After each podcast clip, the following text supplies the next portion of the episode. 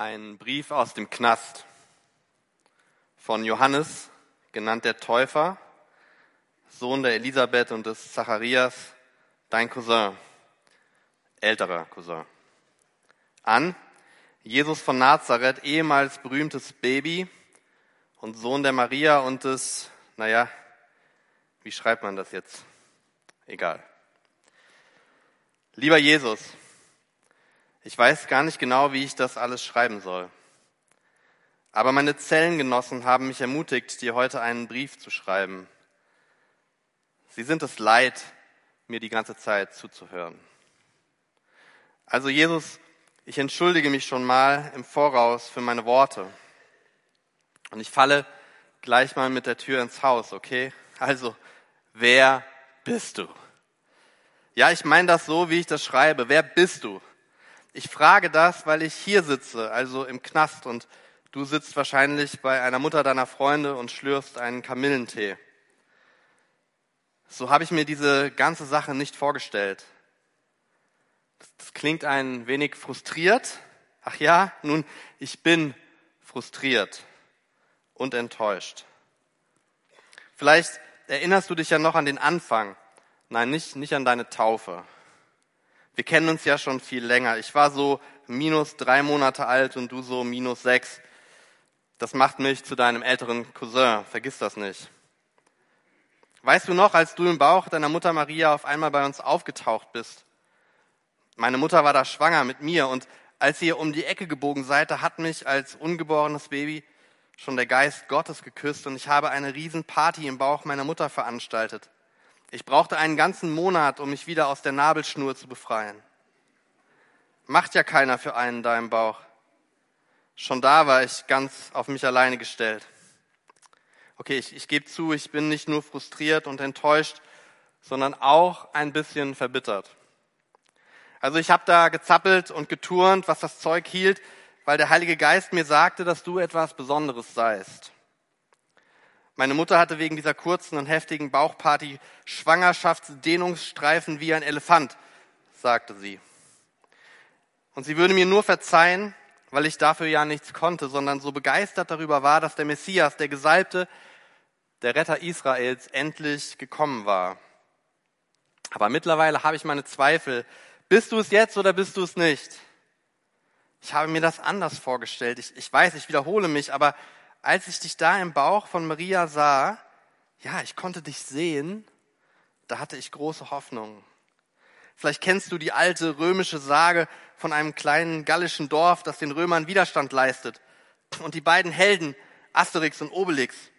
Asterix der Kluge, Ältere, Weisere, das Sprachrohr und Obelix der Jüngere, der Draufgänger, der als Kind in den Zaubertrank gefallen war und unbesiegbar war. Verstehst du, was ich sage? Ich muss ein wenig vorsichtig schreiben. Die Wärter lesen hier jeden Brief, der rausgeht. Also verstehst du, Asterix sitzt jetzt im Knast und kann keine Pläne mehr schmieden und Obelix trinkt Tee und benutzt seine Kraft überhaupt nicht. Asterix hat alles riskiert und wurde aus dem Verkehr gezogen und Obelix nun ja, weiß Obelix, was jetzt zu tun ist. Jetzt, wo er Asterix nicht mehr hat. Verstehst du, was ich sage, Obelix? Dem Volk geht es schlecht. Es ist geistlich unterernährt. Die Stimmung ist am Boden.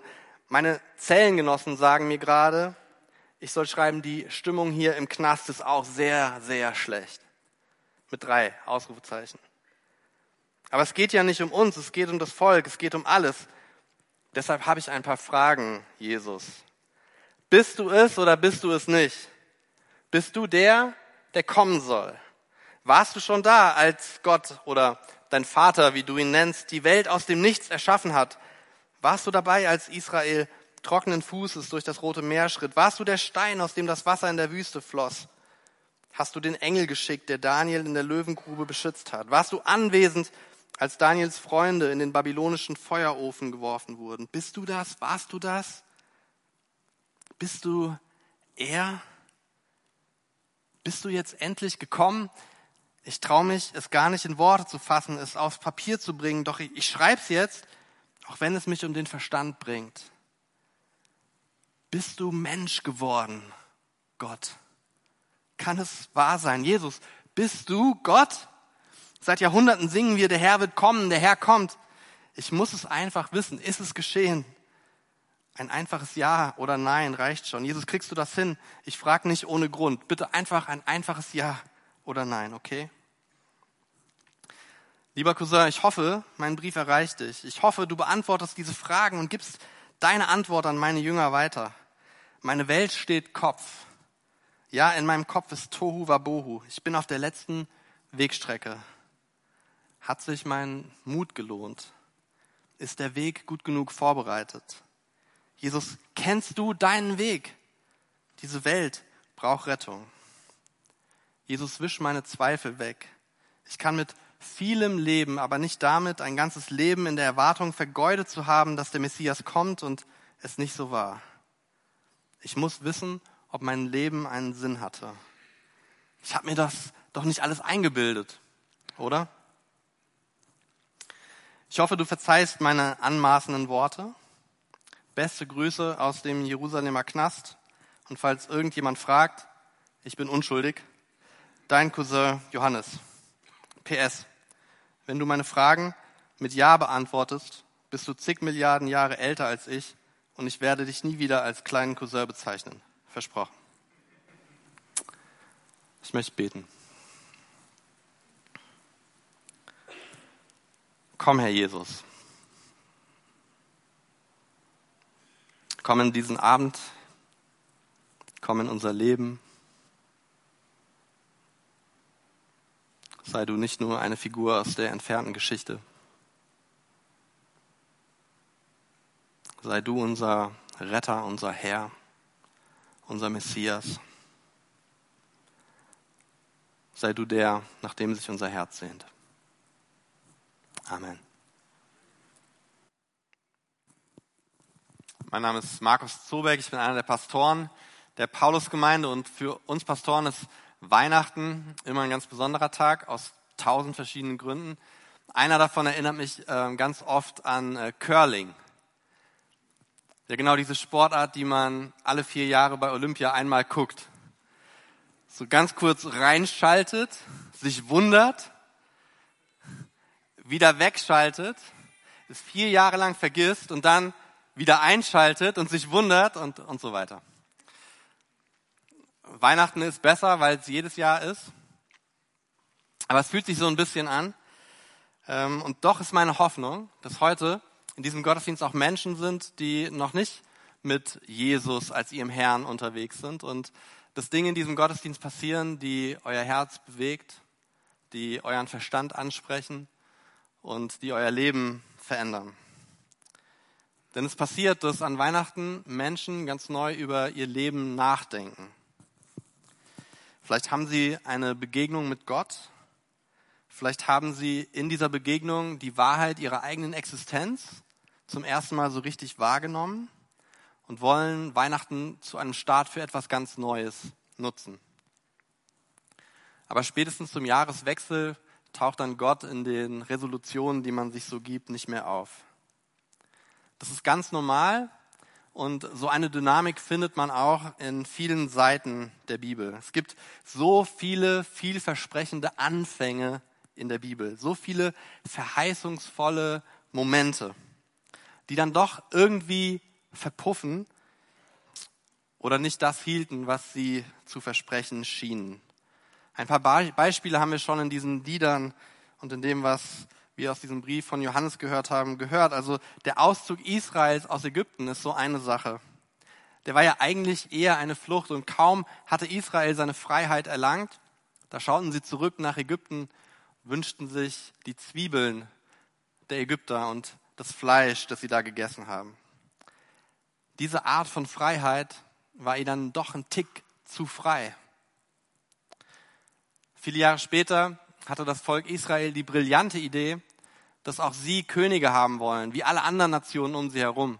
Es ist nicht so, dass sie auf die anderen Nationen geguckt haben, dass die Könige besonders gut, gerecht oder weise waren. Sie wollten einfach so sein wie alle anderen und haben damit das aufgegeben, was sie eigentlich sind, nämlich einzigartig, eben nicht wie alle anderen.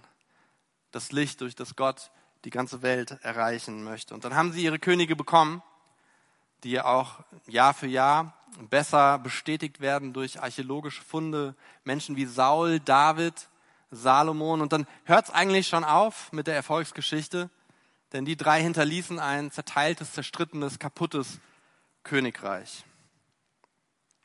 Gute Anfänge, verheißungsvolle Starts, aber irgendwo auf dem Weg, auf dem langen Weg ging ihnen die Luft aus. Etwas ganz Ähnliches geschah auch, als Jesus auf der Bildfläche auftauchte. Als er öffentlich auftrat, als er predigte, heilte, die Menschen zu sich liebte. Da ging erstmal so eine Laola-Welle der Euphorie durch Israel. Und ein ganz besonderer Mann hat für Jesus den Weg freigemacht. Aus seinem Brief an ihn haben wir schon gehört. Und mit ihm, Johannes, beginnt eigentlich auch die Jesusgeschichte. Denn lange bevor Jesus auf Platz 1 der Jerusalemer Charts landete, belegte dort viele Jahre lang sein Cousin Johannes, Künstlername Johannes der Täufer, den ersten Platz. So, Johannes hatte nur ein Lied, aber er sang es bei jeder Gelegenheit. Die erste Strophe ging ungefähr so. Ihr seid Sünder. Kehrt um. Lasst euch taufen. Damit Gott euch vergeben kann. Also ein bisschen Punkrock mäßig etwas plump zugegeben. Sein Refrain war schon etwas poetischer. Nach mir kommt einer, gegen den bin ich nur ein Singer-Songwriter aus der Provinz. Er aber ist für die große Bühne geschaffen. Ein echter Rockstar. Sein Lied wird echte Freiheit schenken. Ich bin nicht mal gut genug in seiner Band, die Triangel zu spielen. So oder ähnlich steht das in der Bibel. So hoffnungsvoll, so verheißungsvoll, aber nichts in Israel war sich so treu wie das Vergessen und das Enttäuschtwerden. Selbst für Johannes verlor dieser Jesus irgendwann seinen Zauber. Das Leben löschte Jesus ab. Man hatte von ihm doch schon ein bisschen mehr erwartet und vor allem Johannes. Johannes hatte mehr von ihm erwartet. Auch Johannes Hoffnung war abgelöscht. Und so beschloss er an einem langweiligen und besonders ernüchternden Tag im Gefängnis, er hatte mal wieder sein einziges Lied gesungen, aber damit die ganze königliche Familie beleidigt und so landete er da. Also da beschloss Johannes, Jesus zu fragen, ob es sich denn überhaupt lohnen würde, auf ihn, auf Jesus noch länger zu warten. Und so schickt er seine eigenen Jünger los und die treffen gerade dann ein, als Jesus ein paar Menschen heilt. Und so fragen die Jünger von Jesus nun, äh, die Jünger von Johannes nun Jesus in Lukas 7 im Vers 20, bist du der, der kommen soll? Bist du der Erchomenos?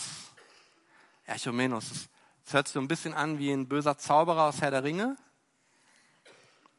Und so ähnlich wurde dieser Name auch benutzt, aber nicht auf böse Art und Weise, die Frage, die hört sich für uns so banan an. Bist du der, der kommen soll? Bist du der Echomenos? Aber für Johannes und das ganze Volk stellte dieses eine Wort eine starke Bedeutung dar. Er wählte es ganz gewissenhaft aus. Wörtlich übersetzt stellen die Johannesjünger Jesus folgende Frage. Bist du der Kommende? Und der Kommende, dieser Echomenos, das war ein ganz bestimmter Mann. Das war ein feststehender Begriff aus dem Alten Testament die denken hier an Psalm 118 und da steht, gesegnet ist der, der kommt im Namen des Herrn. Gesegnet ist der Echomenos im Namen des Herrn. Gesegnet ist der im Namen des Herrn kommende. Dasselbe Wort. Also was genau will Johannes der Täufer von Jesus wissen? Er will wissen, ob Jesus derjenige ist, auf den er wartet, der die Verheißungen erfüllt, der das Reich Gottes in diese Welt hineinbringt. Bist du der König? Bist du der Messias? Bist du der, der im Namen Gottes kommt? Oder bist du einfach nur eine weitere unserer Enttäuschungen? Und dann gibt Jesus eine Antwort, eine typische Jesus-Antwort, keine Ja- oder Nein-Antwort. In Lukas 2, in den Versen 22 bis 23 sagt Jesus, geht zu Johannes und berichtet ihm, was ihr gesehen und gehört habt. Blinde sehen, Lahme gehen, Aussätzige werden geheilt, Taube hören, Tote werden auferweckt und den Armen wird Gottes gute Botschaft verkündet. Und glücklich zu preisen ist, wer nicht an mir Anstoß nimmt. Wahrscheinlich war Johannes nicht zufrieden mit dieser Antwort. Kein klares Ja, kein klares Nein. Johannes war eigentlich immer zufrieden mit sehr wenig im Leben. Seine Diät war sehr beschränkt. Heuschrecken, Honig. Kulinarisch war er also leicht abzudecken. Er war ein rauer Charakter.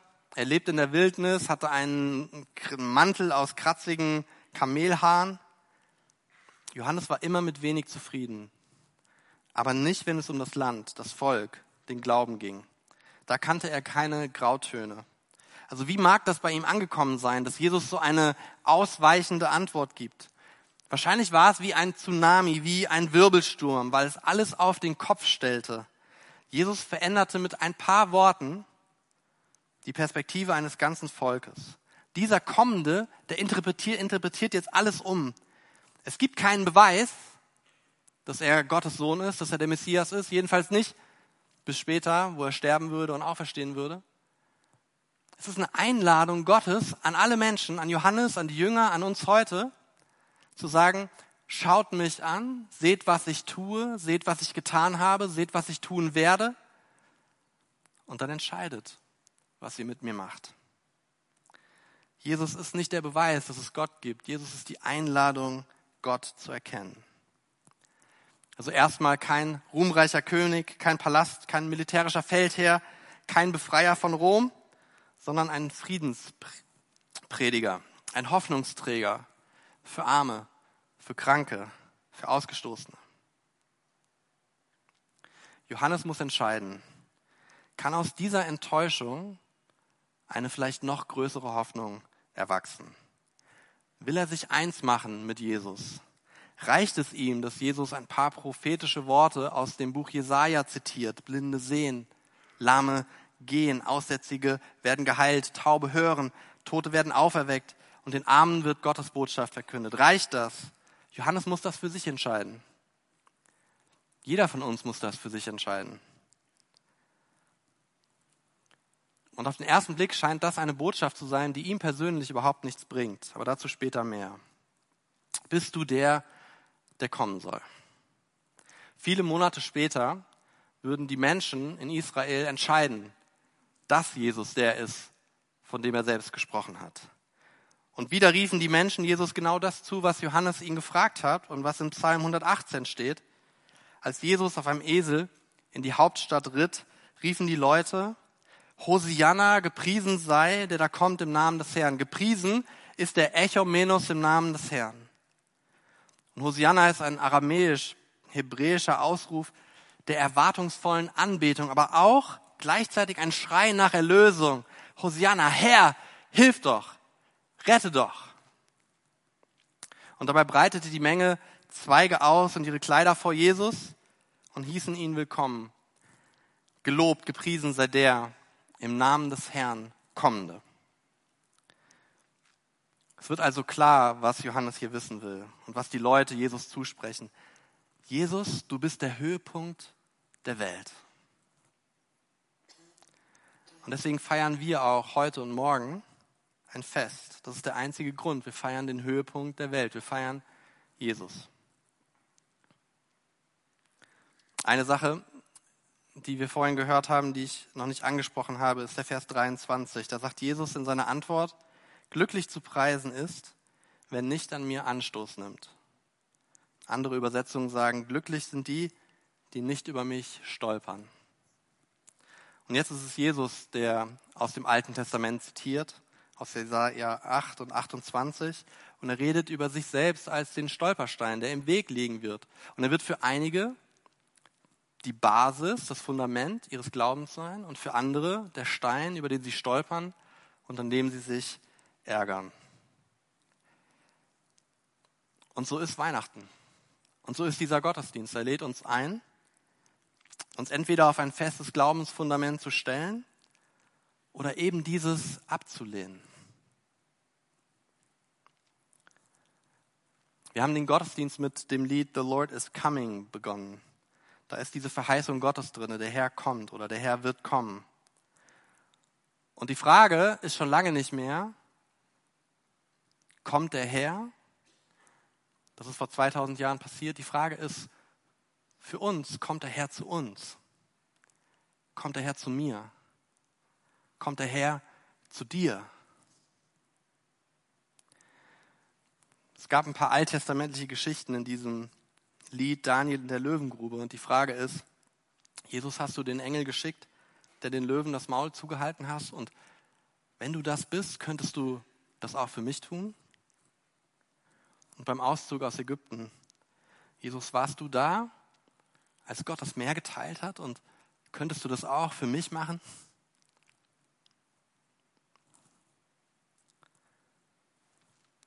Jesus, bist du Gott?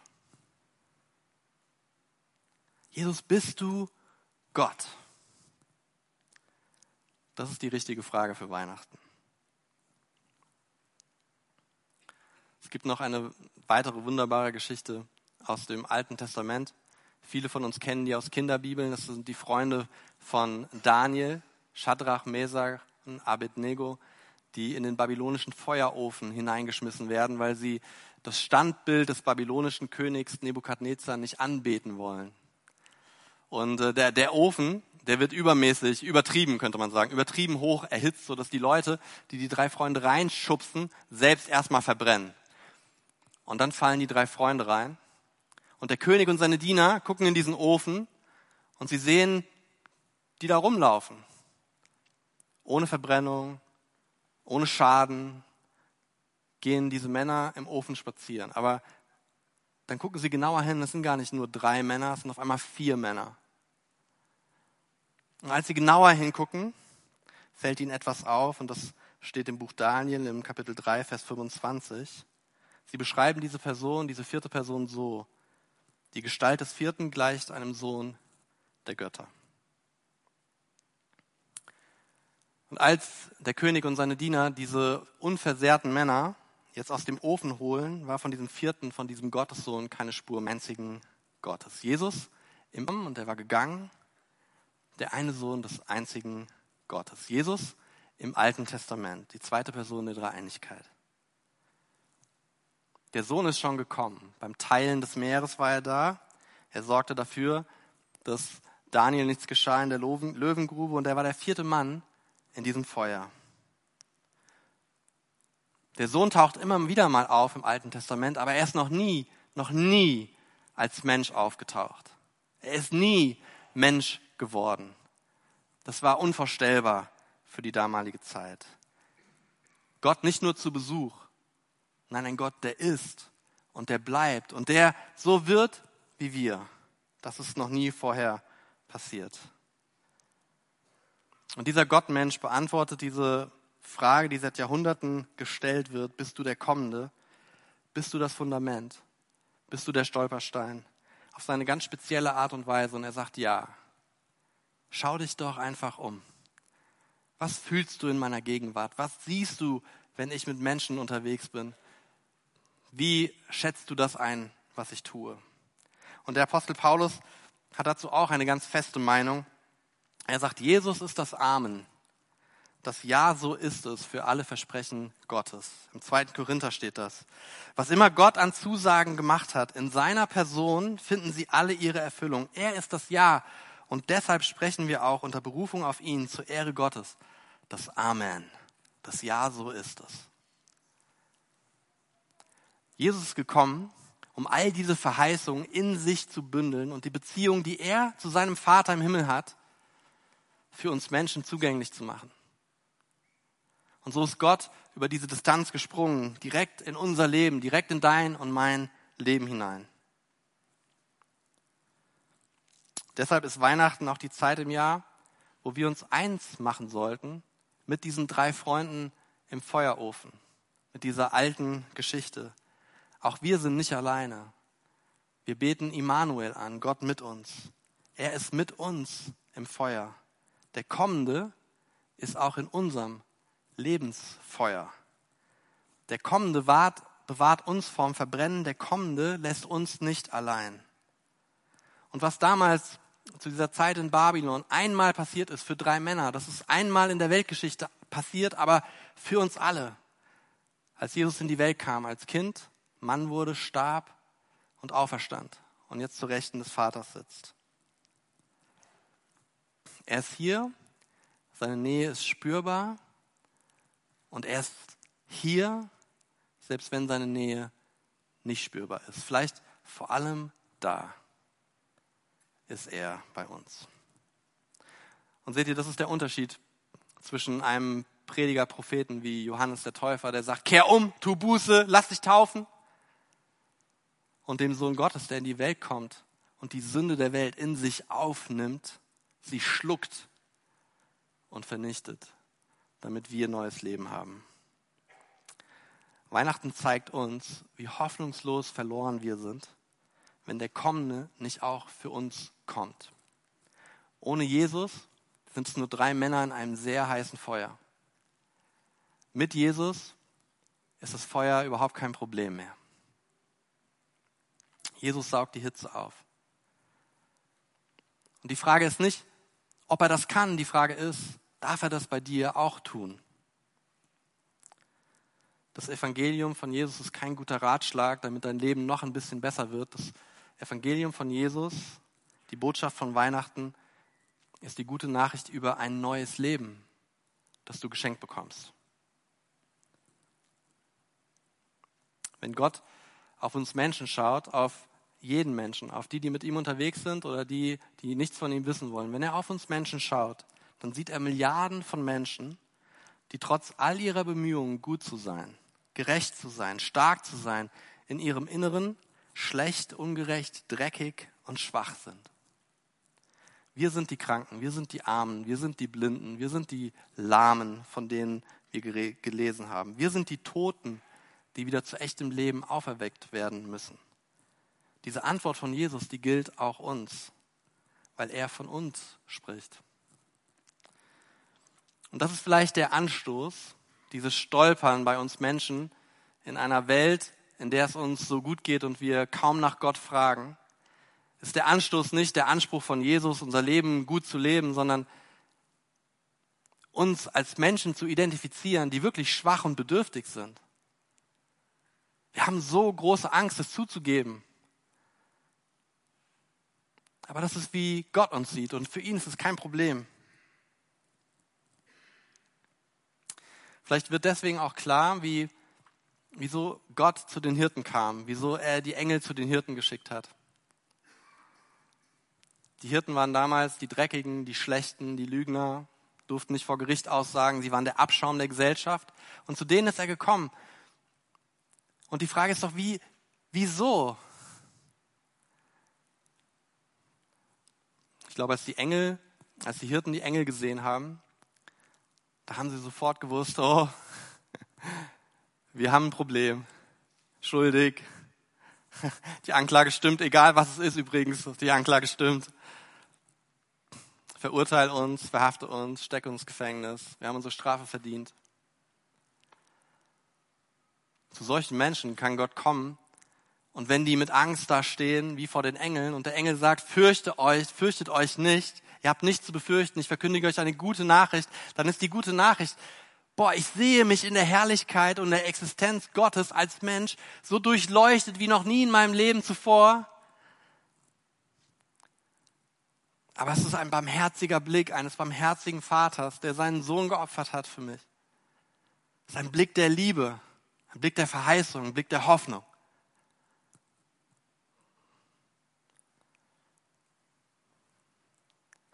So kann unsere Welt zugeben, wer sie ist und Jesus ganz neu willkommen heißen. Kannst du das?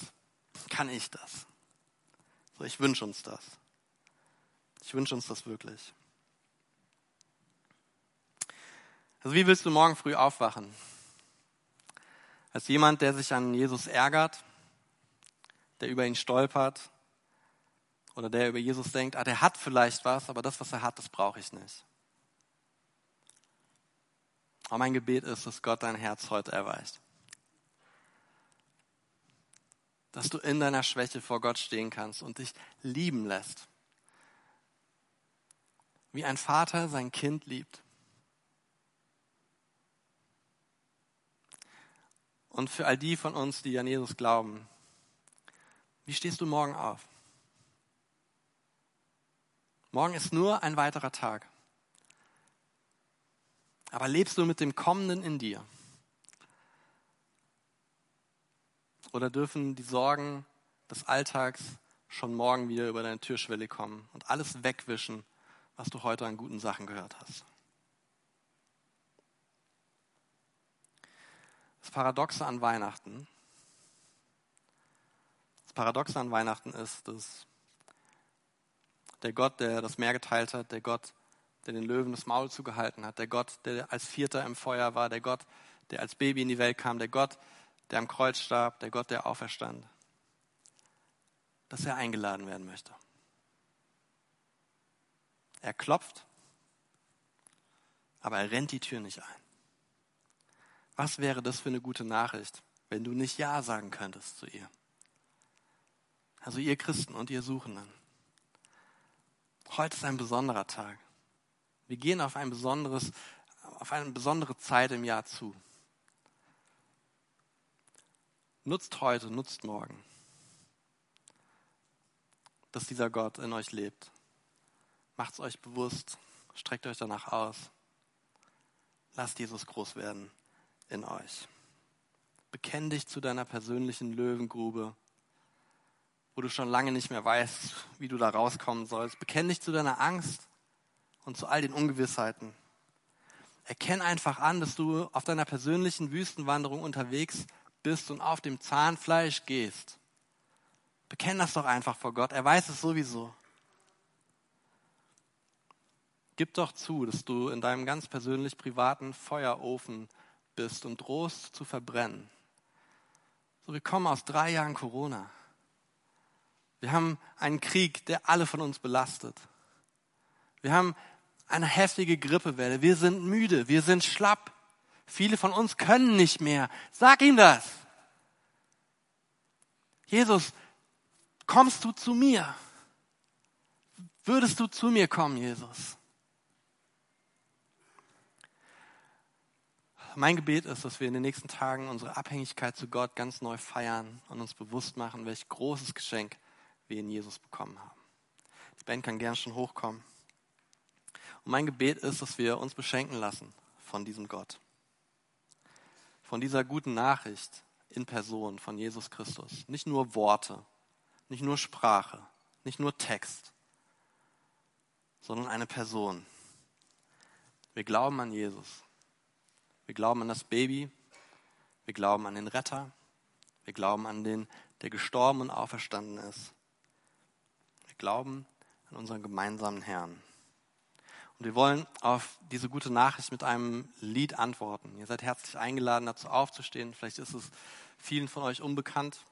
Aber es spricht von eben dieser vierten Person im Feuer. Und mein Gebet ist, dass wir dieses Lied zusammen singen als vierte Person in diesem Feuer. als ob wir eine vierte Person in unserem Feuer hätten. So. Wow. Oh, ich habe noch einen Gottesdienst. Lass uns dieses Lied so singen, als ob Jesus in unserem Feuer steht. Lass uns danach ausstrecken. Amen.